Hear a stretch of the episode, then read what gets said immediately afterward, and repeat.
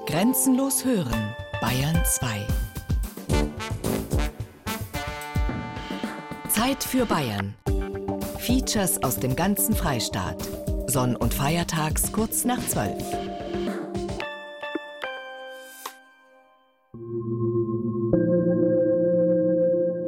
Kommen Sie, wir nehmen Sie mit in den bayerischen Untergrund.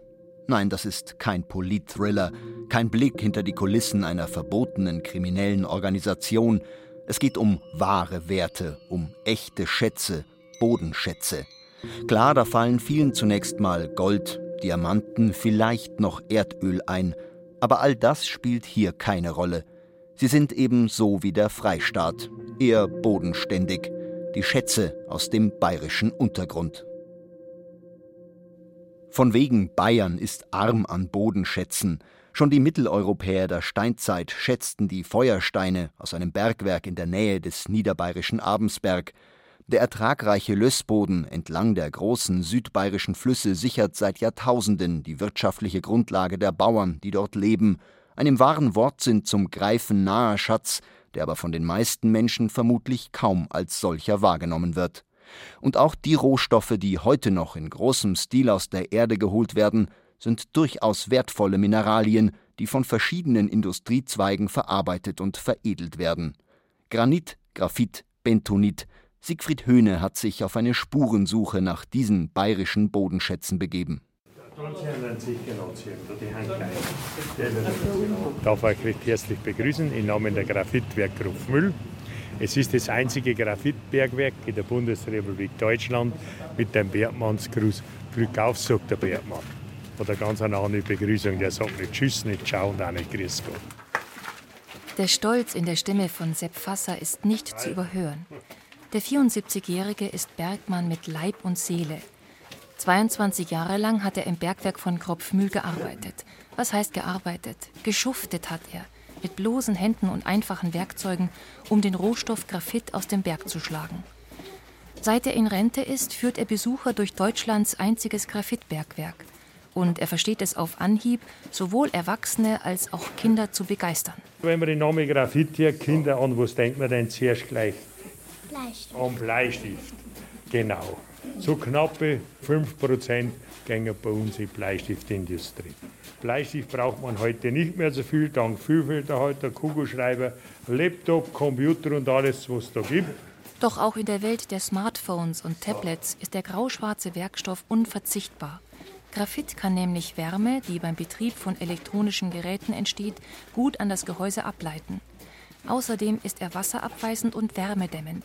Nahezu kein Industriezweig auf der ganzen Welt kann auf dieses seltene Mineral verzichten. Kupplungsbeläge, Bremsbeläge, Schmiermittel, alles, was mit Reibung und Hitze jetzt tun wird der Graphit verwendet.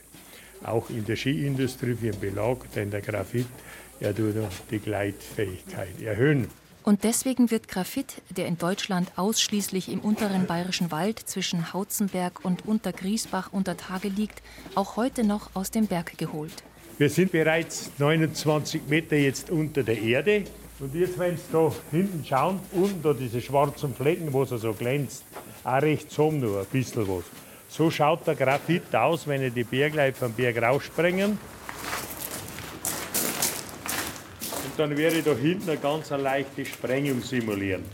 Nein, es passiert nichts. Braucht es nicht erschrecken. Gell? Da blitzt es dann gell, und dann kracht es. Aber keine Angst. Gell? Jetzt wird es mal dunkel. So eine Dunkelheit gibt es nicht über Tage. Gell?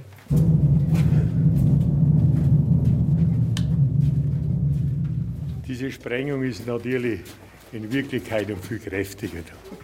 Ja, natürlich, wir haben Kinder dabei, oder dürfen das nicht so Ding machen. Gell? So. Seit 1916, also seit fast 100 Jahren, wird in Kropfmühl Graphit industriell abgebaut. Anfangs noch über Tage. Doch heute müssen die Bergleute bis zu 200 Meter in die Tiefe fahren, um an den Graphit zu kommen. In Kropfmühl wird der Graphit nicht nur aus dem Berg geholt, er wird dort auch verarbeitet, erklärt Frank Berger. Er ist Vorstand der AMG Mining AG, ein niederländischer Investmentkonzern, zu dem die Kropfmühl GmbH mittlerweile gehört. Wir sind ein Veredler von Graphit mit einer abgesicherten Rohstoffkette durch unsere eigenen Minenbetriebe.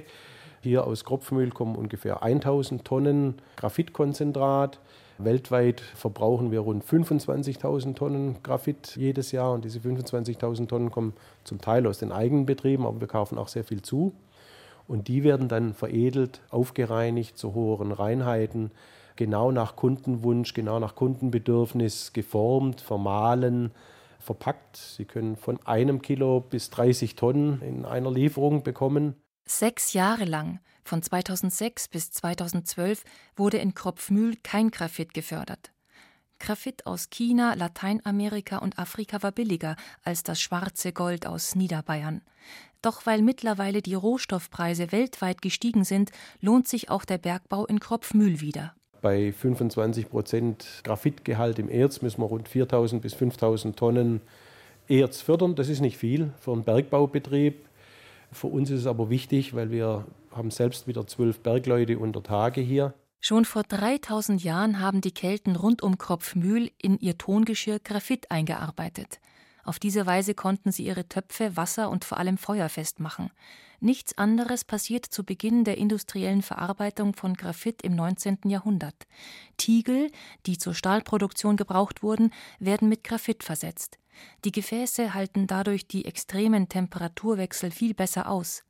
Den Bauern in der Gegend verhilft der Graphitboom zu hohem Reichtum. Die Bauern, die wurden tatsächlich steinreich, graphitreich, die nannte man dann auch die Millionenbauern, weil die im Winter ihre Mägde und mehr eigentlich die Knechte auf ihren Feldern den Graphit, der einfach zu erreichen war, weil er noch an der Oberfläche war, abbauen haben lassen und dann Richtung Minge geschickt, wo das dann eben in die industrielle Produktion eingegangen ist. Graphit hat also eine lange Tradition für die Region, eine Tradition, der sich das heutige Unternehmen verpflichtet weiß. Viele, viele Mitarbeiter hatten schon Großeltern, die hier auf der Kropfmühl gearbeitet haben. Sie versuchen ihre Enkel, ihre Kinder hier bei uns in die Ausbildung zu bringen. Und wir nutzen natürlich das gute Know-how, das gute Wissen unserer Mitarbeiter hier, um unsere Betriebe auch in der Welt besser zu führen. Das gute Wissen der Mitarbeiter nutzen, auch das der ehemaligen. Da ist der Fassersepp natürlich mit dabei. Mit seinen 74 Jahren führt er noch bis zu dreimal täglich Gruppen in das Besucherbergwerk. Das sind jedes Mal 222 Stufen runter und natürlich wieder rauf. Wir sind bereits 45 Meter jetzt unter Tage. Wir haben hier in Grofmühl eine konstante Temperatur, Winter wie Sommer, unter Tage. Wissen wir es noch, wie warm oder wie kalt? 12 Grad. 12 Grad haben wir da herum, genau. Luftfeuchtigkeit 70 bis 80 Prozent. Ganz eine gute staufreie Luft haben wir da herunter. Vor allem im Frühjahr, wenn über Tag Pollenflug ist, gell, das spürst du nicht. Gell.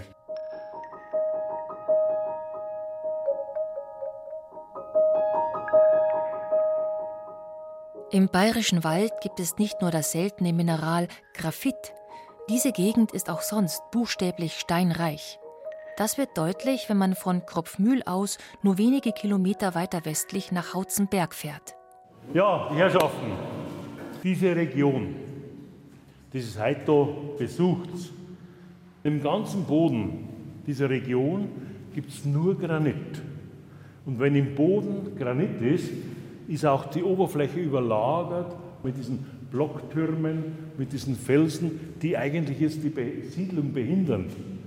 Kraut und Ruhm und Getreideanbau in einem stornigen Boom ist eine Katastrophe. So wird diese Gegend eigentlich lange Zeit umgangen.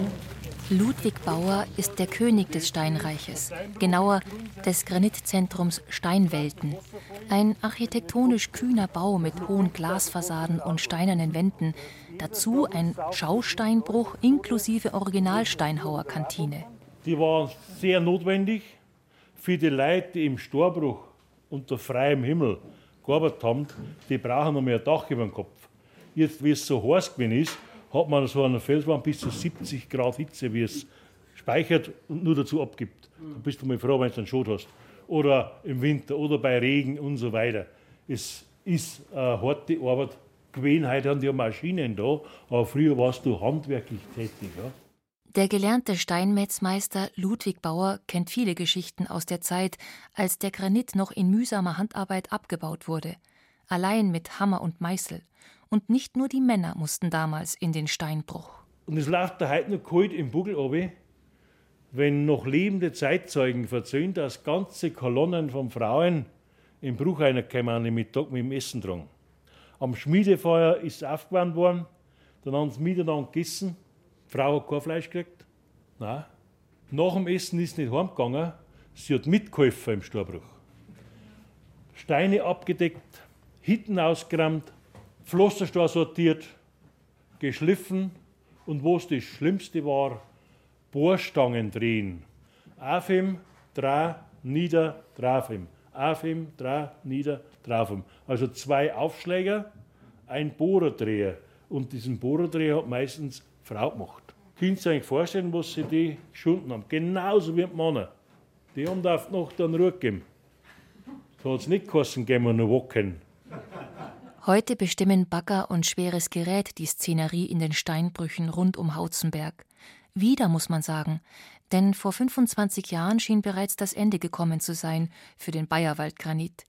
Die Billigkonkurrenz aus Fernost war einfach zu groß. Mittlerweile ist heimischer Granit wieder gefragt. Wir haben im Hausenberg um 10 Steinbrüche mit gute 300 Leuten. Es lebt.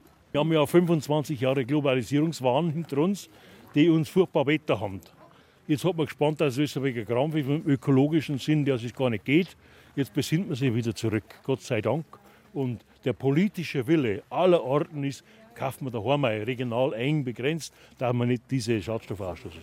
Und Kaufkraft bleibt in der Region. Sozialabgaben, Lohnsteuer und so weiter, alles ist ja dann da und nicht irgendwo. Etwas Anteil an der Renaissance für den Bayerwaldgranit haben auch Ludwig Bauer und das Granitzentrum Hauzenberg. Das ist ja nicht nur ein Museum mit grandiosen Darstellungen von Mineralien, mit eindrucksvollen Filmprojektionen und vielem anderen mehr. Es ist auch so etwas wie ein Vermarktungszentrum, eine Serviceeinrichtung für Städte und Architekten, wie sie Bauarbeiten europaweit so ausschreiben, dass auch der heimische Granit zum Zuge kommt. Schließlich erfüllt Granit drei wichtige Eigenschaften. Granit ist säurebeständig, früher im Grabbottich wegen dem Pökelsalz, im Viehstall wegen der Ammoniaksäuren und heute in alle tausalzbelasteten Flächen der Fußgängerzonen, der Verkehrswege. Säurebeständigkeit, eine hohe Abriebfestigkeit, wie der heute die Verkehrsflächen. Und die hohe Druckfestigkeit für alle statischen Elemente, der Tiergericht, der Stütze, der Säule. Darum damals wie heute immer der Grund dieser drei Eigenschaften, die kein anderer Stein in dieser Kombination erfüllt. Drum Granit, nur dazu aus Bayern. 60.000 Besucher kommen jährlich ins Granitzentrum nach Hauzenberg. Eine Erfolgsgeschichte. Doch Geschäftsführer Ludwig Bauer gibt sich mit dem Erreichten nicht zufrieden. Im Bayerwaldgranit ist noch viel mehr drin, so sagt er. Und er deutet auf eine Riesenkugel aus Granit, die sich in einem Wasserbett dreht. Das Ding da hat sieben Tonnen, sind sieben Pkw und schwimmt bei 1,2 Bar Druck auf 0,2 mm Wasserfilm. Und Kugel eine Genauigkeit von 0,02 mm. Also das ist Präzision wie in der Werkzeugtechnik. Das ist nur gesagt, also es ist nicht Historie da, sondern Innovation, alle möglichen neuen Sachen aus Granit. Uns gibt es schon nur im Bayerischen Wald.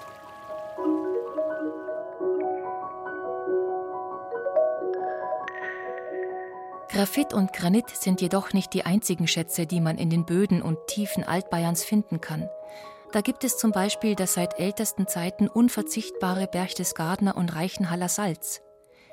In Eitingen bei Augsburg wird sogar seit 1979 Erdöl gefördert. Der Ertrag ist so gut, dass demnächst sogar eine Neubohrung erfolgen soll. Und dann gibt es Bodenschätze, die wären zwar durchaus in ausreichender Menge vorhanden, ein Abbau ist aber zu unwirtschaftlich. Angela Wirsing, Geologin und Mitarbeiterin im Ostbayerischen Industrie- und Bergbaumuseum Teuern bei Amberg, nennt als Beispiel den Flussspat. Flussspat ist, wie es der Name schon sagt, Flussmittel, vor allem bei der Aluminiumherstellung. Man gewinnt daraus Flusssäure und die Flusssäure selbst ist wieder der Rohstoff für viele andere Sachen. Das geht schon mal um das Flur, das in der Zahnpasta ist, das Flur, das dem Salz zugesetzt wird, das Flur, das die Milchglasscheibe trübt, wenn man am Morgen im Bad steht, in der Glasherstellung eben auch eingesetzt wird und natürlich auch die Beschichtung in den Pfannen. Wenn es dann regnet und Sie ziehen Ihre wetterfeste Jacke ab, die schönen Outdoorjacken, da wird Flusssäure zur Herstellung der Beschichtung benötigt. Also ohne Flussspat geht nichts mehr heutzutage. Bis 1984 wurde bei Naburg Flussspat abgebaut. Dann war diese Grube ausgebeutet. Es sind zwar noch weitere Vorkommen vorhanden, unter anderem im Lama Winkel, aber bisher scheiterte ein Abbau an der schwierigen geologischen Situation. Auch 20 Millionen Tonnen Eisenerz liegen noch im Oberpfälzer Boden, aber das Erz aus Schweden oder gar Fernost ist nach wie vor billiger. Anders dagegen sieht es beim Abbau von Kaolin für die Porzellanindustrie aus. Um die 60 Prozent des deutschen Bedarfs werden von den Gruben bei Hirschau und Schneidenbach, aber auch in Tirschenreuth gedeckt. Jetzt fahren wir in die Grube rein. Der rechten Seite ist inzwischen alles schon abgebaut und hier vor uns in der Front, hier ist die Gewinnungsschiene. Da ist der Tonbacker. Jetzt steigen wir aus und schauen uns die Arbeit vor weiter. Wir sind in Gammelsdorf an der Grenze zwischen Oberbayern und Niederbayern. Auch diese Gegend bietet einen ganz besonderen Bodenschatz.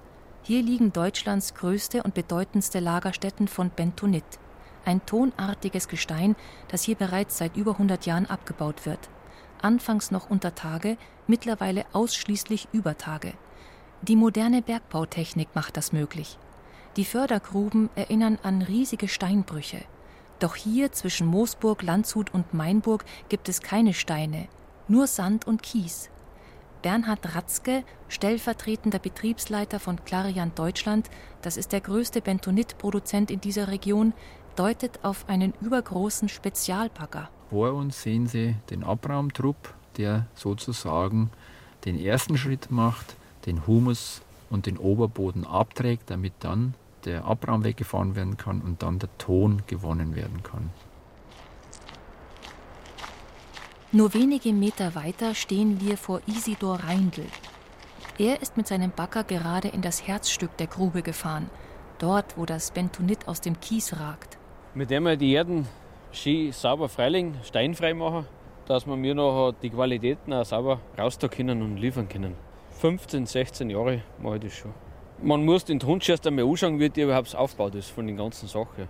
Da muss man runtergehen und den einmal anschauen, dann macht man unsere Proben, dann schickt man die eine, die Proben, und nachher haben wir unsere Nummern am Steller und nach den Nummern wird er aufgelegt. Auflegen, damit ist das Abtragen des Tons mit dem Spezialbagger gemeint. Reindl ist der wichtigste Mann in der Gruppe. Mit Adlerblick prüft er die Qualität der Tonschichten.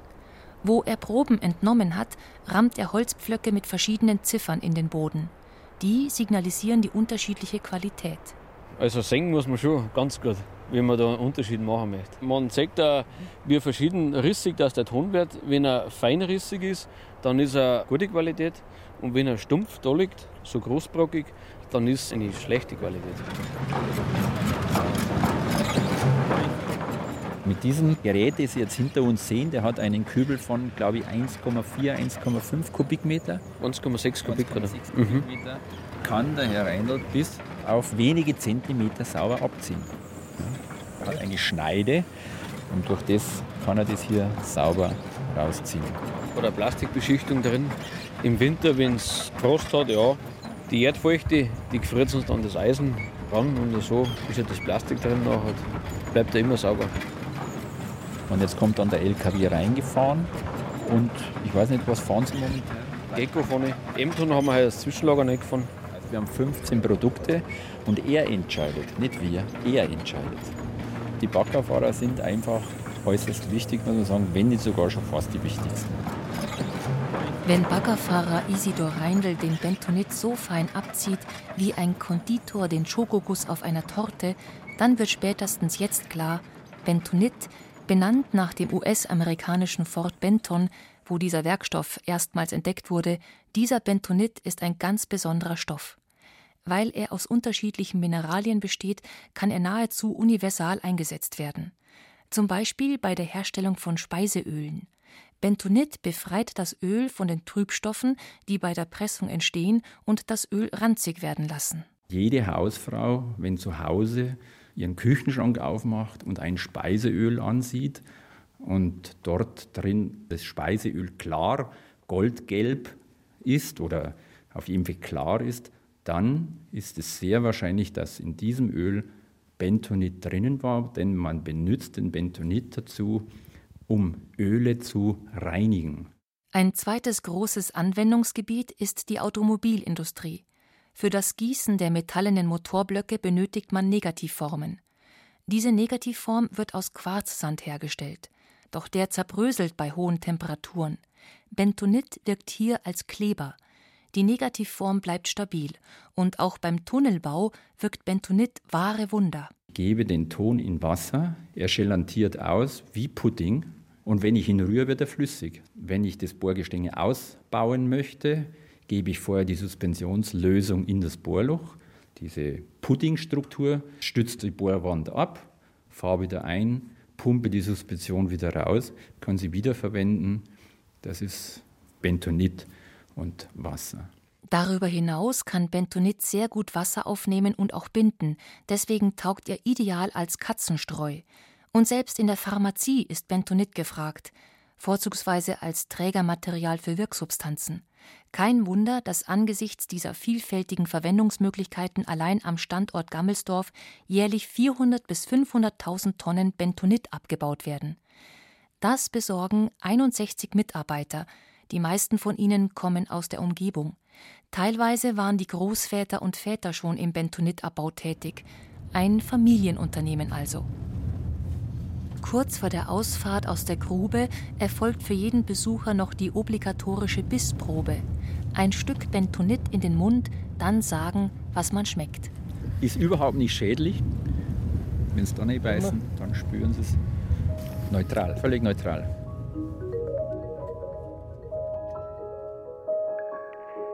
Es ist schon spannend, was Bayerns Böden zu bieten haben.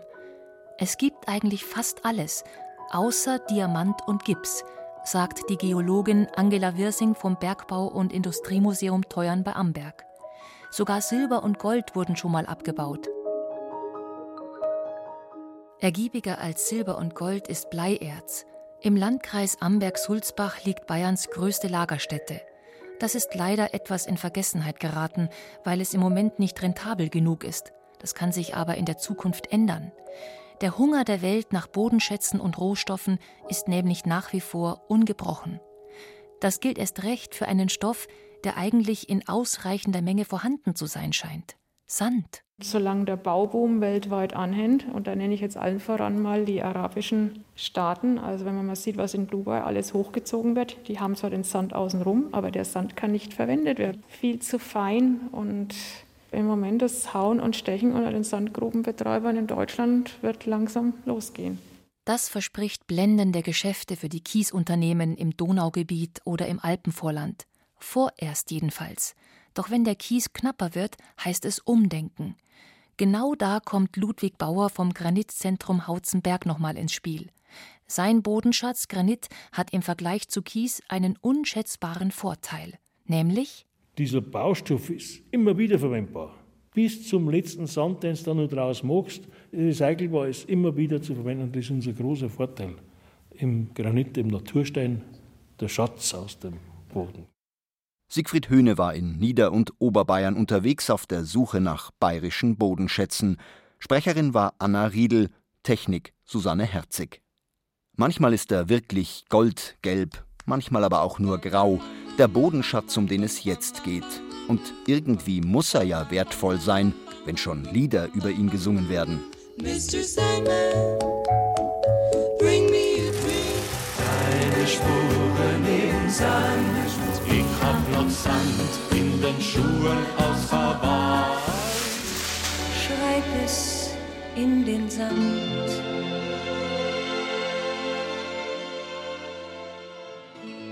Speziell im Norden Bayerns ist der Sand allgegenwärtig. In Steinform prägt er in fränkischen Altstädten die Fassaden großer Kirchen, genauso wie die von traditionsreichen Wirtshäusern, Schlössern oder Bauernhäusern.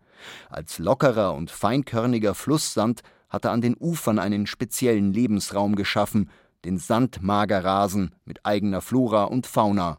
Und wo könnte der fränkische Spargel besser gedeihen als im sandigen Knoblauchsland, ein Material eben, das für Bildhauer, Gemüsebauern und Naturschützer gleichermaßen interessant ist.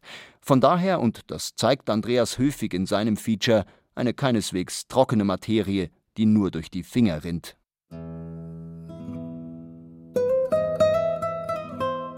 Die Wüste. Sand, soweit das Auge reicht. Er rinnt uns durch die Finger und wer auf Sand gebaut hat, muss früher oder später mit Problemen rechnen. Es sei denn, er errichtet eine Sandburg. Treibsand hingegen ist eine tödliche Falle. Sandkuchen wiederum kann ein kulinarisches Gedicht sein. Manches gibt es wie Sand am Meer und ist schon deshalb nichts mehr wert. Und doch ist Sand ein kostbarer Rohstoff für Landwirte, für die Bauwirtschaft, für die Umweltschützer und sogar für die Kunst. Wer das erfahren will, muss nicht in die Wüste Gobi oder in die Sahara. Es genügt ein Ausflug in den Norden Bayerns, in die fränkische Sandachse, die sich von der nördlichen Oberpfalz über das Nürnberger Becken bis weit über Bamberg hinauszieht. In den Neumarkter Sanddünen beginnt die Expedition. Das ist also das große Sandgebiet, das praktisch auf und um die Stadt Neumark vorhanden ist hier. Ja, mein Name ist Knipfer Georg. Ich bin Natur- und Landschaftspfleger, bin aber auch aktiv beim Landesbund für Vogelschutz, bin zweiter Vorsitzender der Kreisgruppe Neumarkt des LBV. Wir haben hier in Neumarkt eine Sondersituation. Eigentlich sind wir ja vom Jura geprägt hier, von den verschiedenen Juraschichten. Weißer, brauner, schwarzer Jura. Aber diese Sande hier sind relativ jungen Datums. Die sind also während und nach der Eiszeit hier entstanden. Das heißt, die sind aus dem mittelfränkischen Becken, aus dem Bereich Hilpoltstein eingeweht worden. Da haben wir ein anderes Klima gehabt, hat es hier Tundra-artige Verhältnisse gehabt in der Gegend hier. Und hat die Sande aus dem groben Sandstein ausgeweht, hat es hier durch den Westwind Richtung Osten geweht und die Sande haben sich hier dann im Neumarkter Becken abgelagert und darum haben wir hier also zum Teil sehr mächtige Dünenbildungen von 30 bis 40 Meter Höhe. Sand ist heute sehr begehrt, wie die vielen Sandgruben rund um Neumarkt beweisen. Er wird als Baustoff gebraucht. Beton besteht zu einem Drittel aus Sand. Da kann man sich vorstellen, welche Sandmengen heute in Pfeiler, Wände, Fertiggaragen und Pflastersteine wandern. In Sichtweite eine aktive Sandgrube. Sie gleicht einer Mondlandschaft. Sind die Gruben aber nach dem Abbau stillgelegt, kehrt schnell das Leben zurück. Wir haben hier mehrere hundert Tier- und Pflanzenarten der Roten Liste Bayerns nachgewiesen in diesen Gebieten. Also angefangen von Schmetterlingen, Heuschrecken, bestimmten sandspezifischen Pflanzenarten, die also nur auf diesem lockeren Substrat und auf dem trockenen Substrat gedeihen können.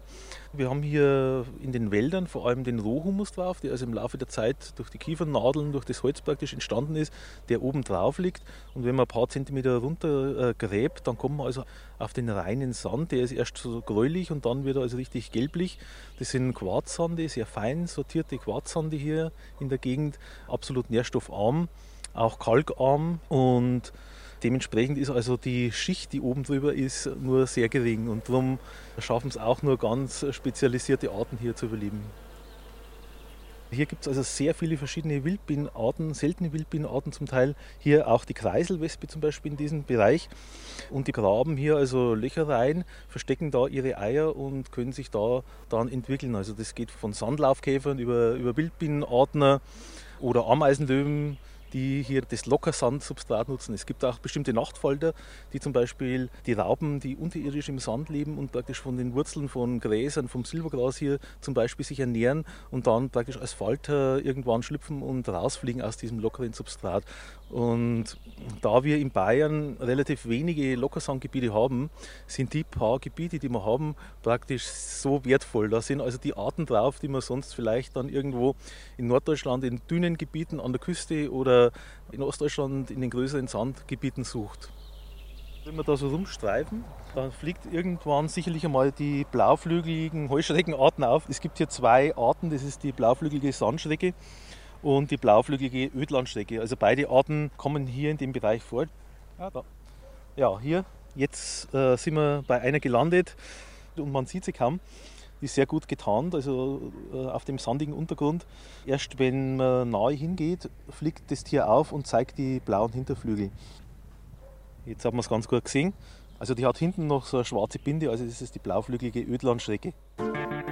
Da ist es doch eigentlich schade um jede Schaufel Sand, die hier verloren geht, sollte man meinen. Aber grundsätzlich schafft der Sandabbau erst wieder die offenen Flächen, die den Artenspezialisten das Leben ermöglicht. Denn über die Jahre hat der Kiefernwald sehr große Flächen erobert. Früher wurde der Wald anders genutzt. Die Kiefernadeln dienten als Einstreu im Stall. Der Boden blieb so offen. Es gibt Berichte aus dem 18. Jahrhundert, sagt Georg Knipfer, wo es in Neumarkt noch richtige Sandstürme gegeben hat. Der Sandabbau ist also nicht das Problem für den Naturschutz, sondern das, womit man die leeren Sandgruben aufgefüllt hat. Sie wurden meist zu Müllkippen. Oft weiß man heute nicht einmal mehr, was dort abgelagert wurde. Heute überlässt man geschlossene Sandgruben einfach wieder der Natur. Also wir vom Landesbund für Vogelschutz, wir haben eigentlich immer gesagt, okay, wir sind eigentlich gegen den Abbau, wenn es diese dünnen Gebiete anbelangt oder so, aber wenn es, äh, mal, nicht anders äh, geht oder wenn das einfach so äh, sein muss, dass hier abgebaut wird, dann sind wir letztendlich auch, stellen wir uns auch nicht dagegen gegen diesen Abbau, sondern wichtig ist uns vor allem die Nachfolgenutzung, dass nichts mehr aufgefüllt wird, dass eine gewisse Sandschicht vorhanden bleibt auf den Flächen und dass man in gewisser Art und Weise Naturschutzziele halt verwirklichen kann. Wenn man dem Regionalplan glauben darf, soll in 25 Jahren Schluss sein mit dem Sandabbau. Wer weiß, ob man den Plan dann nicht einfach ändern wird. Aber Georg Knipfer stellt bereits fest, dass sich das Bewusstsein für Natur grundsätzlich geändert hat. Die Firmen, die Neumarkter Firmen hier ansässig sind, also die sind sehr stark sensibilisiert, was das Thema anbelangt. Also die machen auch wirklich da äh, alles mit, was irgendwie gefordert ist. Das sind ortsansässige Firmen, die praktisch ja auch alle letztendlich in Neumarkt leben. Also ich denke, mit diesen Firmen, die jetzt hier sind, kann man schon auf eine gute Lösung kommen für die Zukunft. Es gibt da andere Firmen, ganz klar. Also nicht jede Firma ist gleich bereit, was für den Naturschutz zu machen. Aber hier haben wir also im Neumarkter Bereich haben wir jetzt wirklich ein paar positive Beispiele die auch kooperieren mit dem Landschaftspflegeverband zusammen, zum Beispiel Firma Igner, Firma Klebel als Beispiele hier genannt, die letztendlich auch den Landschaftspflegeverband und den Naturschutz finanziell unterstützen, um hier was zu machen. Aber auch das hat zwei Seiten. Naturschutzpuristen, wie der Dirigent Enoch zu Guttenberg, haben ihren Naturschutzbund verlassen, weil dort zu viele Kompromisse gemacht werden. Und sicher ist Misstrauen angesagt, wenn die Industrie finanzielle Unterstützung anbietet und dafür Zugeständnisse einfordern kann. Ohne Zugeständnisse geht es auch bei den Stadtwerken Neumarkt nicht. Sie sind Gas-, Wasser- und Stromversorger für rund 40.000 Einwohner und müssen viele Interessen unter einen Hut bekommen. Mein Name ist Peter Stemmer. Ich bin bei den Stadtwerken Neumarkt zuständig für den Bereich Wassergewinnung und Qualitätssicherung. Wir sehen also hier auf dieser Karte den Bereich des Sandabbauers in Leer. Leer selber ist ein Ortsteil von Neumarkt der sich im östlichen Stadtgebiet befindet. Und man sieht also hier diese Sandabbauflächen, man sieht also auch hier äh, das Industriegebiet, das sich hier in diesem Bereich befindet. Seit 1997 ist das Gebiet Wasserschutzgebiet. Allerdings hat eine Firma dort ältere Rechte für den Sandabbau. Mit der Eingemeindung trat die Stadt Neumarkt als Rechtsnachfolger in die Verträge der früheren Gemeinden ein und ist daran gebunden. Für das Wasser der Stadt hat der Sand eine wichtige Filterfunktion. Der Sand selber ist ein guter Grundwasserspeicher, schützt natürlich auch als Deckschicht das Grundwasser. Ja, Grundwasser entsteht ja einfach durch den Niederschlag. Das Wasser staut sich dann an der Unterseite, gibt den sogenannten Grundwasserstauer. Das ist also hier eine Tonschicht. Und dieses Wasser läuft also dann Richtung unserer Brunnen. Und der Sand selber überdeckt hier diesen Wasserbereich und schützt es natürlich auch von äußeren Einflüssen. Das heißt also hier beispielsweise von Verunreinigungen, sei es jetzt aus der Luft, Umweltschadstoffe werden also hier zurückgehalten oder dann natürlich auch äh, von menschgemachten Verunreinigungen. Und dieser Schutz wird halt reduziert, wenn man den Sand entsprechend abbaut. Ja. Man steuert den Abbau mit diversen Auflagen. Es darf nur bis zu einer gewissen Tiefe abgebaut werden. Eine Deckschicht von zwei bis fünf Metern muss erhalten bleiben. Im Vorfeld wird ein exaktes Bodenrelief erstellt. Die oberste Schicht ist die belebte Bodenzone und ist also hier eigentlich prädestiniert für den Schadstoffabbau. Aber man hat entsprechend darauf reagiert und hat gesagt, dass also das je Sandgrube nur auf einer maximalen Größe von einem Hektar, sprich 10.000 Quadratmeter, passieren darf und unmittelbar nach Sandabbau ist also dann das Wiederandecken mit Oberboden notwendig und veranlasst. Doch was, wenn der Hunger nach Sand weitergeht? Weltweit gibt es Berichte von Sandpiraterie. Sand wird in großem Stil illegal abgebaut und über mafiöse Strukturen gehandelt. Dummerweise ist Meeres- und Wüstensand fürs Bauen meist nicht geeignet, weil er zu fein bzw. zu glatt ist. So müssen selbst Saudi-Arabien und Dubai Bausand importieren, Im Moment zum Beispiel aus Australien. Vielleicht auch einmal den so reinen Sand aus der Oberpfalz? Nicht aller Sand wurde aus dem Nürnberger Becken an den Albtrauf geweht. Zwischen Fürth, Erlangen und Nürnberg liegt ein fruchtbarer Landstrich mit viel sandigem Boden. Ideal zum Gemüseanbau. Das Knoblauchsland. Mein Name ist Peter Höfler. Wir sind hier bei unserem Gemüsebaubetrieb in Nürnberg-Schnepfenreuth. Ich führe den Gemüsebaubetrieb zusammen mit meinen beiden Brüdern als GBR. Und wir bewirtschaften ca. 20 Hektar im Freiland und 4,3 Hektar unter Glas. Intensiv Gemüse. Wir vermarkten alles selbst und liefern sowohl den Lebensmitteleinzelhandel wie auch die Großmärkte in Bayern. Von Traunstein bis Hof, sage ich mal. 250 Jahre ist der Betrieb im Familienbesitz und seit den späten 50er Jahren ist die Produktion ausschließlich auf den Gemüsebau ausgelegt. Am Wochenende verlassen den Betrieb teilweise 60 Paletten Minigurken. Das sind ca. 10.000 Schalen. Alle Freilandkulturen werden auf den gewachsenen Boden hier im Knoblauchland produziert. Alle Kohlarten, die man sich so vorstellen kann, Salate, Bindereien, Dill, Petersilie, Karotten, Sellerie, rote Beete, also eigentlich so das gesamte Gemüsesortiment, was man sich so vorstellen kann. Das Knoblauchsland ist eines der wenigen noch funktionierenden stadtnahen Gemüsebaugebiete. Und nur deshalb gibt es diese Kulturlandschaft überhaupt noch. Ohne Gemüsebau stünden hier längst Häuser. Das wäre fatal, denn der Boden ist kostbar. Vor uns liegt jetzt ein Feld mit Salate. Das ist zum einen ein Kopfsalat und zum anderen sind es diese sogenannten bunten Salate. Das ist ein Eichblatt und ein Lollo und Rot und Grün. Gibt ein schönes Bild, abwechslungsreich. Und wenn man den Blick ein wenig weiter schweifen lässt, sieht man zum Beispiel ein Kohlfeld in den verschiedenen Grüntönen, schon fast blau, genau. Ist auch Lauch. Bei uns ist die Humusschicht sagen zwischen 40 und teilweise 65 cm. Sagen Im oberbayerischen Raum haben wir vielleicht 20 cm Humusschicht. Ja, wir haben hier im Gebiet einen ganz stark sandigen Boden. Wenn wir hier mal reinstechen, da sehen Sie es, wie der zerfällt. Da ist jetzt heute Vormittag die Bewässerung gelaufen. Hier unten, der Unterboden ist noch ein bisschen feucht. Wenn man die ersten 2-3 cm nimmt, das ist richtig wie der Sand im Sandkasten, nur nicht rot, sondern braun. Der Sandboden ist für uns quasi Fluch und Segen. Wir haben hier einen Vorteil im Noblasland, wir können zum Teil schon äh, Anfang Februar in die Felder reinfahren und unsere Felder bestellen mit den ersten Aussaaten. Da denken andere Gebiete, die einen schweren Lehmboden haben, noch gar nicht dran, ihr Feld zu befahren, weil das alles schmiert und, und batzt.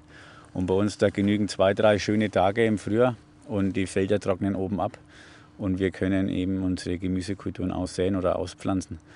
Dementsprechend früh sind wir dann auch am Markt und haben wir einfach den Vorteil, schneller was anbieten zu können und auch natürlich schneller die ersten Einnahmen zu generieren.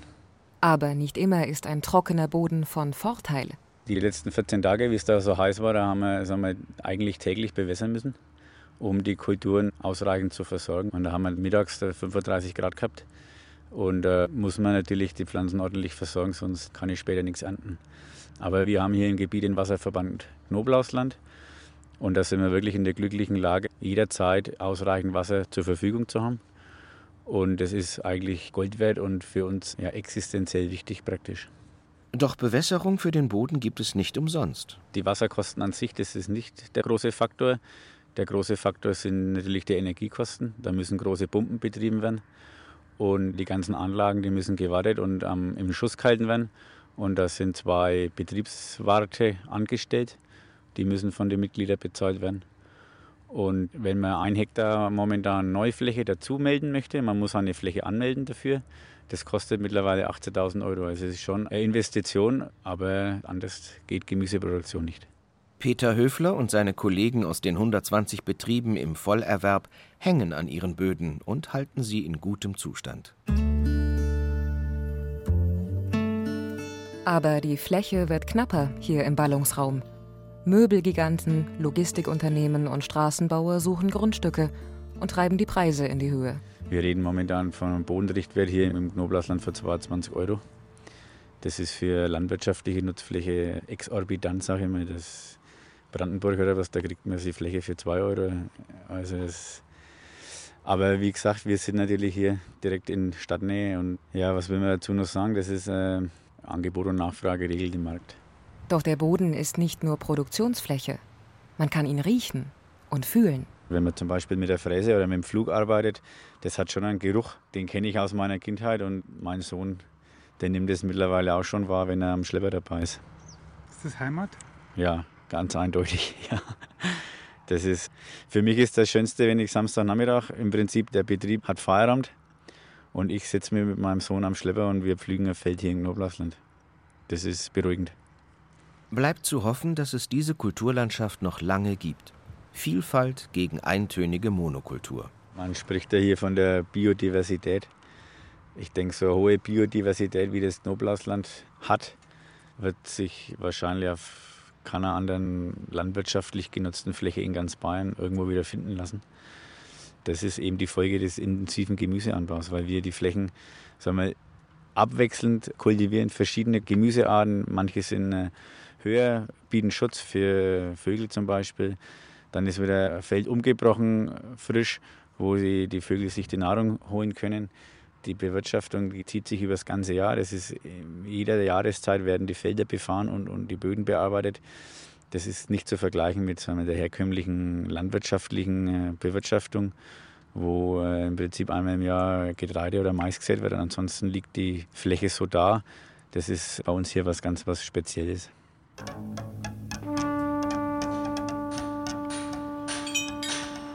Sand im Getriebe ruiniert jeden Antrieb, Oft aber rettete sich ein Schiff im Sturm auf eine Sandbank. die keinerlei Zinsen abwirft. Und wer dann noch den Kopf in den Sand steckt, verliert den Überblick. Was in Bamberg besonders schade wäre. Denn hier türmt sich Sand in seiner härtesten Form bis zu 54 Meter in die Höhe. Plus 20 Meter Turmhauben und Turmkreuz. Der Bamberger Dom, aus Sandstein gebautes Gotteslob. Die Dombauhütte liegt gleich nebenan, in der alten Hofhaltung.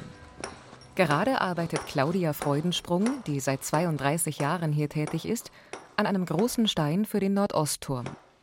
Er wird den Originalstein aus dem Jahr 850 ersetzen, der gebrochen ist. Ob ein Stein gesund ist, kann sie hören. Selbstverständlich, indem ich einfach drauf klopfe. Wenn es ein tiefes Saturn ist, dann ist er meistens gesund.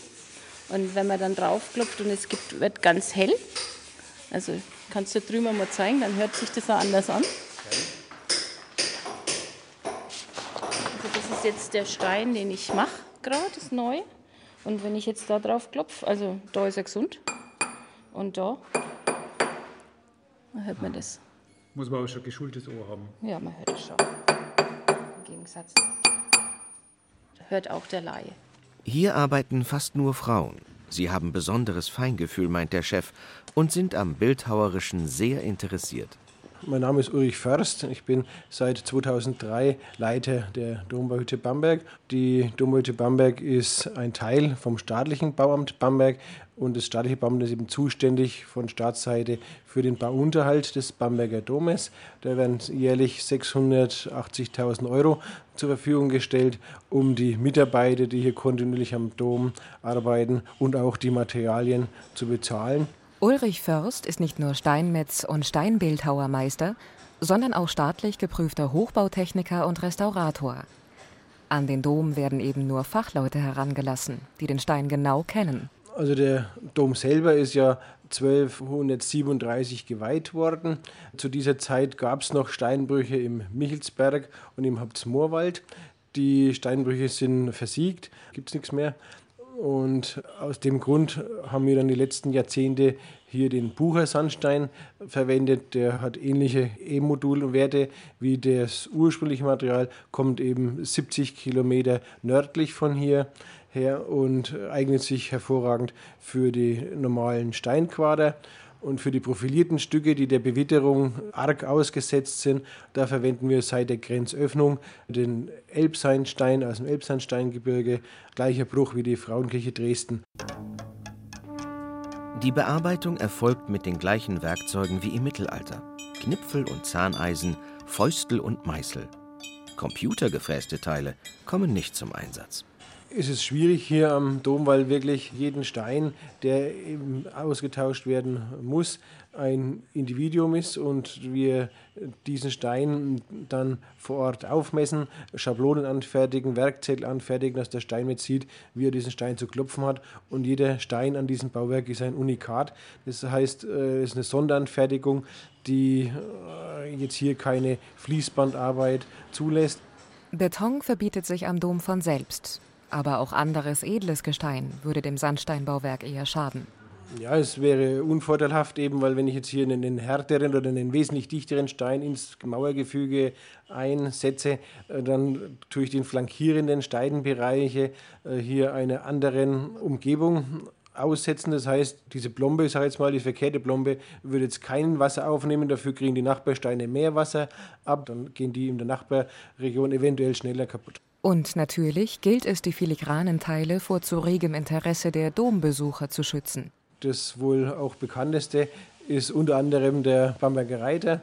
Der hängt in ca. 5 Meter Höhe an der Wand, dass man ihn mit dem Auge gut sieht, aber die interessierenden Finger eben keine Möglichkeit haben, da nachzufühlen. Das staatliche Bauamt Bamberg betreut auch die neue Residenz, 14 Heiligen, Kloster Ebrach, die Villa Concordia und viele andere Natursteinbauten. Ausschuss kann man sich da nicht leisten. Der Kubikmeter zurechtgesägter Naturstein kostet ca. 2.500 Euro. Aber die Hauptkosten bei äh, so einem filigranen Werkstück sind jetzt nicht unbedingt die Materialanschaffungskosten, sondern eher dann die Lohnkosten, wenn dann ein Mitarbeiter 14 Tage oder teilweise bis zu acht Wochen an einem filigranen Kapitel arbeitet, dann übersteigt es bei weitem die Materialkosten. Ulrich Först lebt tagtäglich mit seinem Dom, ist in Gedanken auch am Wochenende beim Gebäude. Wenn schlechtes Wetter aufzieht, bekommt er Sorgenfalten. Aber wenigstens braucht er keine Angst zu haben, dass ihm die Arbeit ausgeht.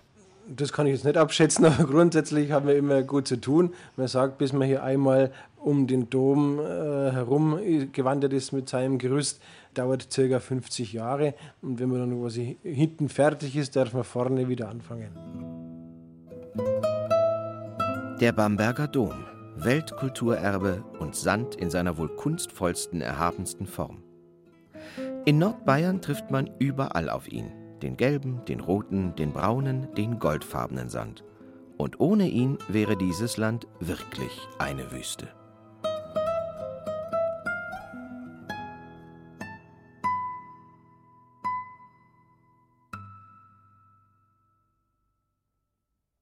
Körner, Steine, Landschaften. Ein Sandfeature von Andreas Höfig war das. Sprecher waren Pius Maria Küppers und Susanne Alt. Technik Tatjana Schewtschenko. Und das war Zeit für Bayern heute auf der Suche nach den Schätzen aus dem bayerischen Untergrund.